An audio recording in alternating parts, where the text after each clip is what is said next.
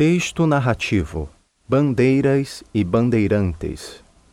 Por Emma Eberlein O.F. Lima. Nos primeiros tempos, no século XVII, a vida da colônia desenvolvia-se ao longo do litoral. Pouco se sabia sobre o interior do Brasil. Lá dentro, na mata, havia riquezas sim, riquezas para descobrir e índios para caçar e levar para as fazendas como mão de obra escrava. Mas a mata era fechada, fechada. Era preciso conquistá-la.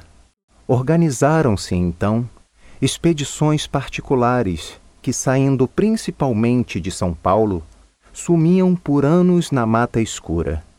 Eram as bandeiras, assim chamadas por causa da bandeira que levavam e que as identificava.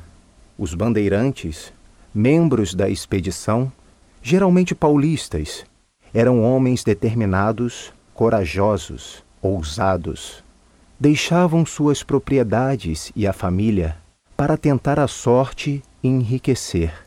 As mulheres ficavam para trás, cuidando da terra e da prole, sozinhas por anos. Fortes elas também. As bandeiras avançavam pela selva dentro, embrenhavam-se nas florestas, subindo morros, atravessando campos, a pé ou navegando rios. Muitos bandeirantes morriam por causa de febres, acidentes, picadas de cobra. Muitos voltavam sem nada, alguns nunca mais voltavam. Às vezes, para garantir a sobrevivência do grupo, interrompiam a marcha e descansavam durante meses às margens de algum rio, onde plantavam e depois colhiam para o sustento do grupo. Derrubando árvores e escavando seus troncos, construíam canoas para novos deslocamentos. Quando, finalmente, as canoas partiam rio abaixo, levavam menos homens. Alguns ficavam para trás com sua Índia e a nova família. A aventura, longa e difícil, valeu a pena? Ouro e pedras preciosas? Esmeraldas, diamantes? Com certeza valeu.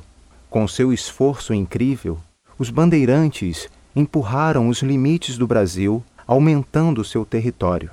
Dos 8 milhões e 500 mil quilômetros quadrados do atual território brasileiro, pelo menos 5 milhões de quilômetros quadrados foram resultado da ousadia dos bandeirantes. Pelo caminho, fundaram vilas, descobriram minas e mais minas de ouro, de prata, platina, esmeraldas, águas marinhas, diamantes. Poucos episódios da história dos povos são tão espantosos quanto a aventura dos bandeirantes.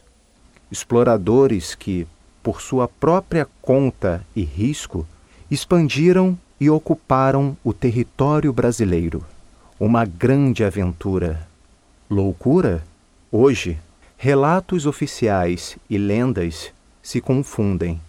Não podia ser diferente.